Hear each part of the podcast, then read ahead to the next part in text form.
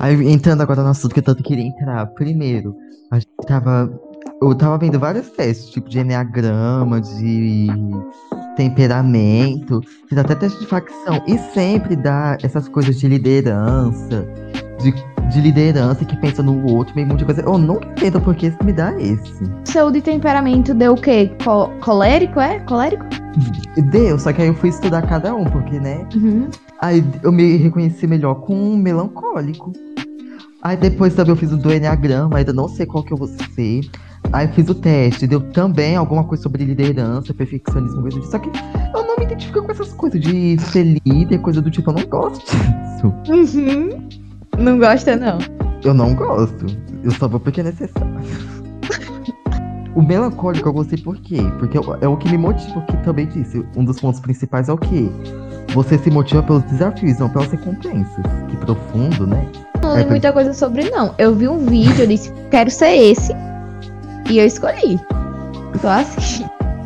Bem, bem-vindos a mais um episódio do Minimuzine, depois de um tempinho de off, porque a gente tava sem ideias e também por causa que a gente tava em semana de prova. Se bem que nessa semana de prova eu mesmo procrastinei muito, não fiz quase nada. Enfim, e depois desse um tempinho aqui de pausa, voltamos. E hoje a gente vai falar sobre. Eu não sei o tema. Ah, não, a gente tem que se apresentar primeiro. É, meu nome é Yashla, eu sou a host desse podcast. Você pode me encontrar no Instagram como The One Moroses, com um underline antes do Moroses. E eu sou o Vinícius, o segundo host desse podcast. Você pode me encontrar- no Instagram como http.vinicius, aí você tira o S, coloca XS. Então é, você também pode seguir a biblioteca do RSC, que é biblioteca underline RSC no Instagram. E você pode seguir o nosso Twitter do podcast, que é Minimozine Pod, da mesma forma que você encontra aqui nas redes, ou nas suas plataformas de vídeo, de streaming, sei lá como você fala. De música. Uhum. E agora qual o tema? Que Tá. é basicamente adaptações de clássicos para o cinema. Não é isso? É, agora, tipo, tem uma questão. Ah, e o que é que define um clássico? Não sei o que é que define um clássico do livro. Agora, um clássico de filme, É velho. também não sei. Mas enfim, tem várias coisas que podem definir um clássico. Mas clássico é aquela ideia que você tem de, tipo, livro antigo. Pelo menos é o que a gente vai falar aqui, livro antigo. Tipo, um clássico pode ser definido como um filme que marcou a década. Ou um filme que ele é marcado por você. Ou que tem melhores críticas. Ou que ganhou, tipo, um. Não um, no caso, um filme, né? Mas, tipo, um livro também pode ser. Resumindo, é um instante da sua época. É, A gente vai dividir esse episódio em duas partes. A primeira vai ser mais um debate, uma troca de opiniões sobre o que a gente acha sobre essas questões de adaptações em si. Desde questões de acessibilidade até mesmo questões de adaptação em si. E depois a gente vai falar de algumas adaptações, não necessariamente apenas de filmes, que a gente vai falar um pouco, um em específico que não é filme. E é isso, a gente já pode começar. o que pode definir boas adaptações? Tem gente que acha que a adaptação de livro para filme tem que ser idêntico. Agora tem gente que acha que tipo tem que ter os, os elementos mais importantes do, do livro para adaptar. Então assim, a gente pode ver que tem algumas adaptações, é, sei lá, vamos dar exemplo de HQ para para filme. Tipo, sei lá, tem quadrinhos em que a Viúva Negra fica com o Capitão América, só que no filme ela ficou com o Hulk. Aí tem umas coisas específicas que pessoas que acompanham os quadrinhos não, não gostam do, dos filmes. Pra dar exemplos assim de boas ad- adaptações, a gente pode citar tipo os Jogos Vorazes, que pra mim é uma das melhores adaptações de livros pra Nossa. filmes. Tu não acha não? Eu não gosto tanto. No, melhor, porque tipo Harry Potter pra mim. Coraline. Coraline Cora... foi a Não, Coraline. Coraline é bom. Mas, tipo, eu tô falando de vida real, não desenho. Hum, desenho. Mas, realmente, Jogos Vorazes, assim, tem algumas coisas que pecam, eu acho. Mas, já dando a minha opinião, acho que, assim, uma adaptação, se você fazer 100% fiel ao livro, às vezes, dependendo, não vai ficar bom, porque a gente tem que partir do pressuposto que a gente não tá lidando com o mesmo público e também a gente não tá lidando com as mesmas coisas. Porque, por exemplo, você descrever um sentimento, não sei explicar, mas, tipo, você fazer as mesmas falas, por exemplo, com a mesma entonação, às vezes pode ficar ruim.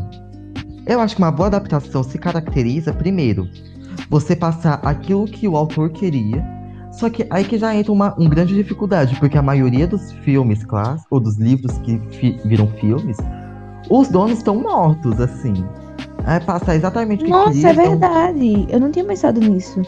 já fica muito complicado. Tanto que muita gente, tipo, filme clássico, ou livro clássico que vira filme, muita gente não gosta por causa disso, porque não transmite exatamente o que o autor queria. Mas, eu acho que assim, é super válido quando existem algumas adaptações mínimas. Tipo, por exemplo, mudar algumas falas que não vão mudar o sentido.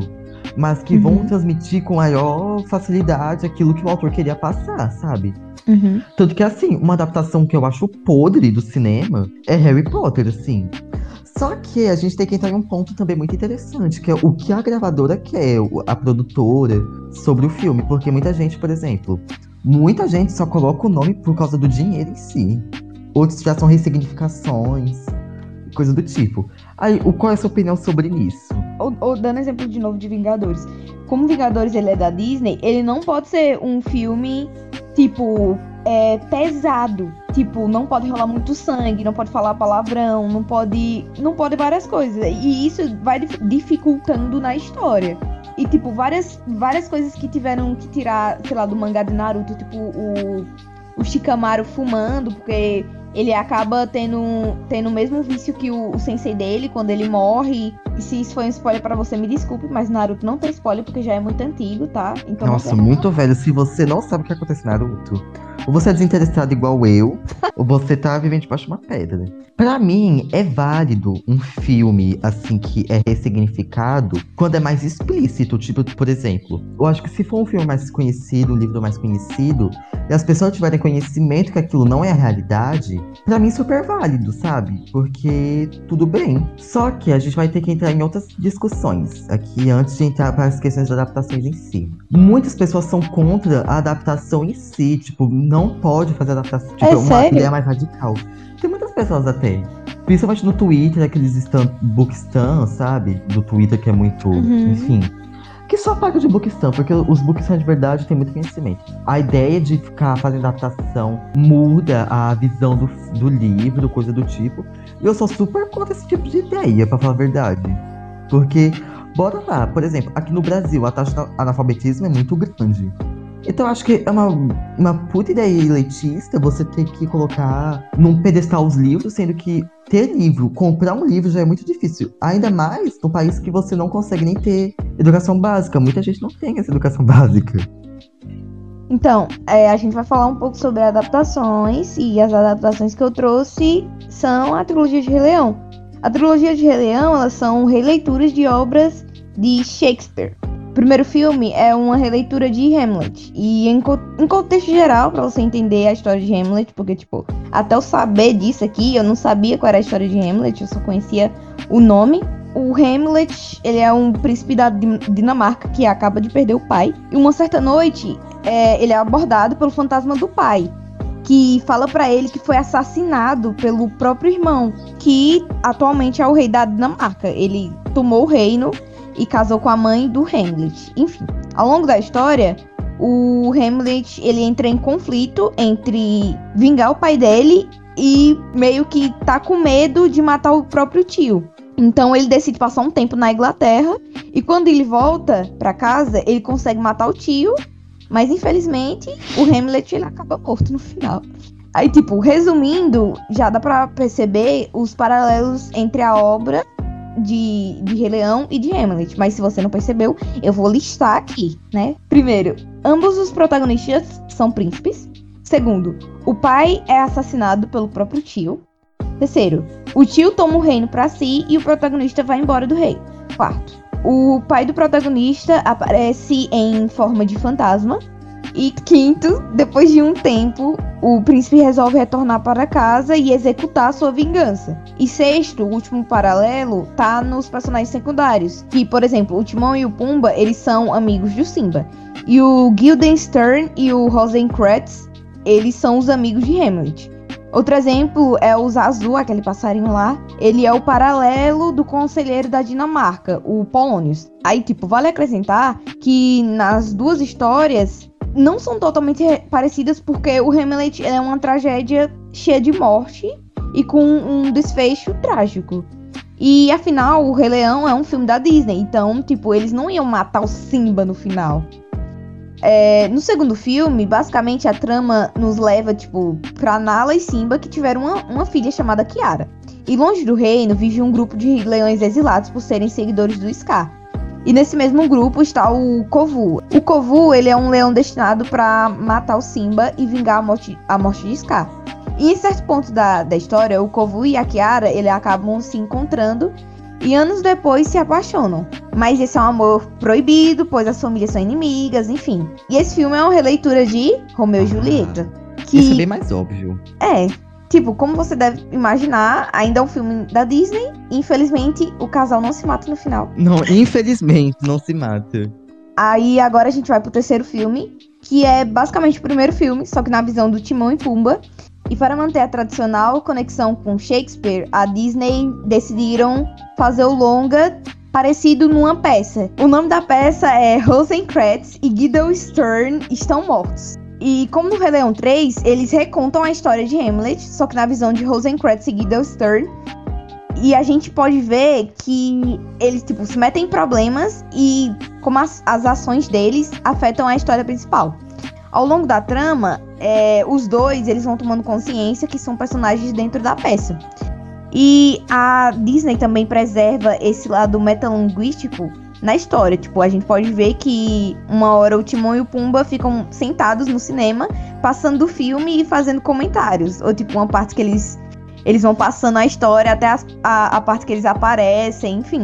É, e tudo isso é, são releituras de Shakespeare. A gente pode ver que desde pequeno a gente foi introduzido para as obras dele pela Disney. E, tipo, era uma coisa que eu nunca tinha imaginado. Eu acho que, assim, ok, que tem muitas adaptações claras, tem paralelos claros, só que não tem nada a ver pra mim, tipo, só tem uma inspiração leve. Pra mim, assim, se eu fosse colocar em algum espectro, não seria exatamente uma adaptação.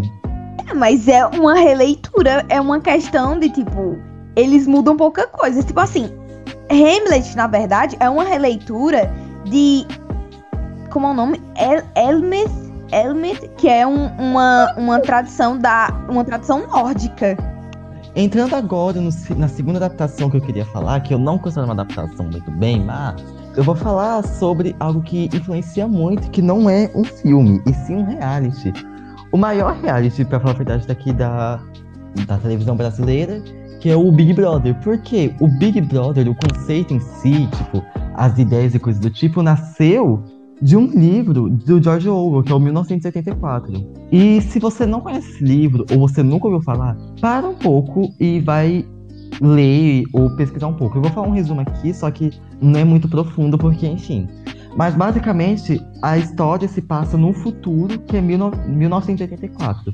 Ah, mas como assim no futuro? É porque o livro foi publicado muito tempo antes de 1984. E basicamente a população vivia num regime totalitário que ele vivia sob uma vigilância do grande irmão, que foi in, é, instaurado através de um partido político de. Não falar o espectro de político, porque enfim, não quero causar essa polêmica. Mas enfim.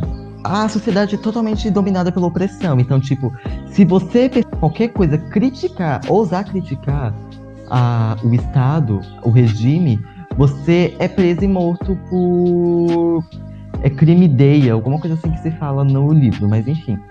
E basicamente o livro se passa na visão do Winston Smith, que ele trabalha no Ministério da Verdade, que basicamente é a manipulação da mídia, dos dados, para ser a favor do partido e o que ele pregava, sabe? E só essa ideia de crime-ideia exatamente no, surge nesse Ministério da Verdade, porque qualquer coisinha, qualquer contestação, você não é que você sofreu alguma represália, você literalmente morria. Tanto que no livro você fala, no livro você fala que a crime-ideia o, o crime de ideia é exatamente a morte, não é tipo o que causa a morte, não. É literalmente o sinônimo. E bem, vocês podem perceber que isso não tem quase nada, se não nada, a ver com reality que a gente assiste todo ano na, na bolinha lá, na rede bolinha. Que a gente não pode dizer o nome porque a gente não tá sendo patrocinado. E isso já traz uma grande questão que eu queria abordar nesse podcast, que é o apagamento de um, um clássico. Porque, querendo ou não, a gente fala do Big Brother, algumas pessoas pensam no 1984. Alguns pensam no vídeo da Fly Slane entregando um celular preso dentro de uma cópia do livro, mas isso é outra questão, porque é uma, toda uma teoria, isso dá pra entrar muito bem nisso, mas enfim. Só que muita gente pensa só no reality, tipo no Big Brother e no Grande Irmão, porque realmente foi uma, um impacto muito grande na população e a gente não vê quase nenhuma influência do livro no reality em si.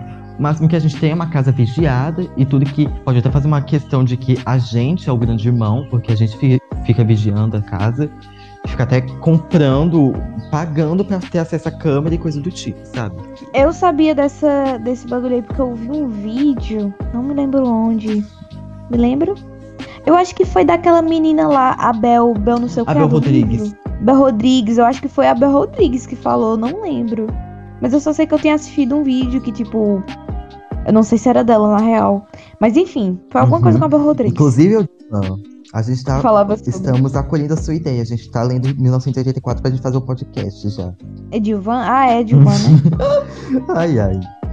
tipo, eu fui descobrir, eu tava, tipo, é, eu postei até uns story sobre que, tipo, era um edit de livros que foram adaptados pra filmes e, tipo, tinha lá é, 10 coisas que eu odeio em você, que é uma adaptação de A, Megera Domada, de Shakespeare, e Clueless, que é As Patricinhas de Beverly Hills.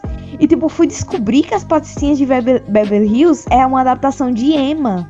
Emma. E tipo, eu e Sofia, sim, eu e Sofia, a gente ficou em choque quando a gente descobriu, porque tipo, não- eu fui olhar mais sobre hoje pra eu falar sobre isso. Eu não entendi como aquilo é uma adaptação. Eu vi só uns clipes de tipo, ah, coisas que, que é parecido no filme de Clu- Coolers e Emma, que lançou em 2020 agora, com a menina que faz The Queen's Gambit. Não conheço. O Gambito da Conhece sim Rainha. a do. Sim. Tu não assistiu? Não, eu fiquei com preguiça. Não.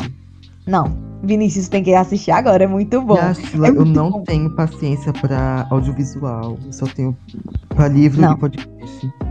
Não, não, mas é muito bom.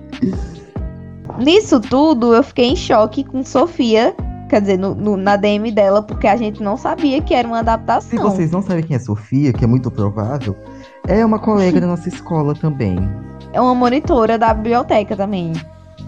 E pra finalizar, eu queria falar sobre Alice no País das Maravilhas, que foi criado por Lewis Carroll, o Lewis Carroll, não sei como é que fala, em 1865. E, pra falar a verdade, o básico daquele filme da Disney ou da maioria das outras das animações e coisas do tipo seguem com a realidade, que é a menina que caiu na que caiu no País das Maravilhas e que passa por alguns desafios, a Rainha de Copas, coisas do tipo. É basicamente a mesma coisa que acontece nessas adaptações. Só que o que, que a gente vê é que é um pouco mais leve. Como a gente sabe, a Disney tira muito dessa questão da, da parte pesada. Por exemplo, o, as adaptações de Shakespeare, ninguém morre muito. Enfim, pra a visão das crianças em si, é muito boa, porque primeiro não tem essa questão muito pesada, só que aquilo não, não é o nu e cru como deveria ser, sabe? Cara, eu, pra mim, Alice no País das Maravilhas foi a minha infância, era perfeito. Sei lá, acho que tava meio. né. Não, não, tu não gosta de nada, Vinícius. É porque assim, eu gosto dos vilões, a maioria das vezes. E a vilã de Rainha de Copas é ruim, é chata, eu não gosto dela, não. O quê? Com aquela atriz, eu esqueci o nome dela agora, mas com aquela atriz, Não, a que fez a Bellatrix e tudo, ok, mas o personagem que é ruim.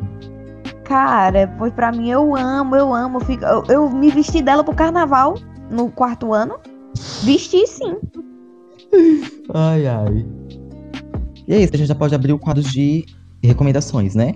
Cara, pior que eu não assisti nada essa semana, porque é, eu tá, por causa da- das provas, essa semana não, semana passada essa semana. Por causa das provas, eu acho que eu só li minhas coisas como de costume. Mas, sim, pronto, eu quero indicar que vai sair dia 9 de julho a, nova, a quarta temporada de Untypical, que é muito bom, tem na Netflix. São, é uma história, eu acho que eu já recomendei, eu já recomendei isso. Eu já Não. recomendei, Vinícius. Não. Não, né? Enfim, a Typical é muito bom, conta a história de um menino autista e assim, como ele consegue viver na escola, como é a relação da com a família dele. E é muito bom, é perfeito, é uma das minhas séries favoritas. Sim, e outra coisa que eu quero indicar: Love Victor. Vinícius, eu assisti, eu, eu esqueci, mas eu assisti todinha a primeira e a segunda temporada. E, tipo, é muito bom, mas eu acho que tu não ia gostar porque tem umas coisas muito bestinha. Mas assim, que é perfeito. Muito engraçado. Uhum. Eu queria recomendar primeiro o canal da Bel Rodrigues, que a gente falou aqui nesse episódio. Porque Uhum. realmente, assim, se você quer coisa de crimes reais, tanto de crimes reais, a literatura, qualquer coisa, realmente é a melhor pra mim no- nesse nicho. E que ela tá há um tempinho já na internet, então assim, os vídeos dela são perfeitos, ela tem. Ela vai de A a Z, assim, na literatura. Ela tem livros publicados que eu já tô pretendendo comprar, comprar ainda os livros dela. E o segundo é que foi uma série. Como eu tirei essa semana pra proca- procrastinar, porque eu já tava estudando muito pra semana de provas, então. é, eu fiquei assistindo de novo a série 3%, que é a primeira, se não me engano, a primeira. Série brasileira da Netflix, aqui, que foi produzida 100% aqui no Brasil. Essa série é muito boa porque, enfim, mostra muito bem que o audiovisual aqui no Brasil tem um potencial muito grande, porque a fotografia da imagem é- desse, dessa série é perfeita. E é isso, eu recomendo porque também tem muita questão política, porque é aquela coisa que eu gosto também, que tem político no meio. É, é isso, pessoal. Esse foi o episódio de hoje. Vocês já sabem onde podem encontrar a gente, como a gente falou no início, e também vai estar aqui embaixo na, descri- na descrição. Podem esperar da gente um, um episódio, mais um episódio essa semana para recompensar o da semana passada. E eu espero que vocês estejam bem. E um beijinho na mente de vocês. E é isso, gente, tchau. Tô muito cansado. Não tô muito tempo, tempo para me despedir muito bem, não. Então é isso, gente. Oi? Calma aí. Ah, não tenho caderno não, já foi. minhas folhas tudo já foram gastas. Eu não tenho caderno. Eita, calma aí. Jura, jurarara, jura, jurarara, jura, jurarara, jura,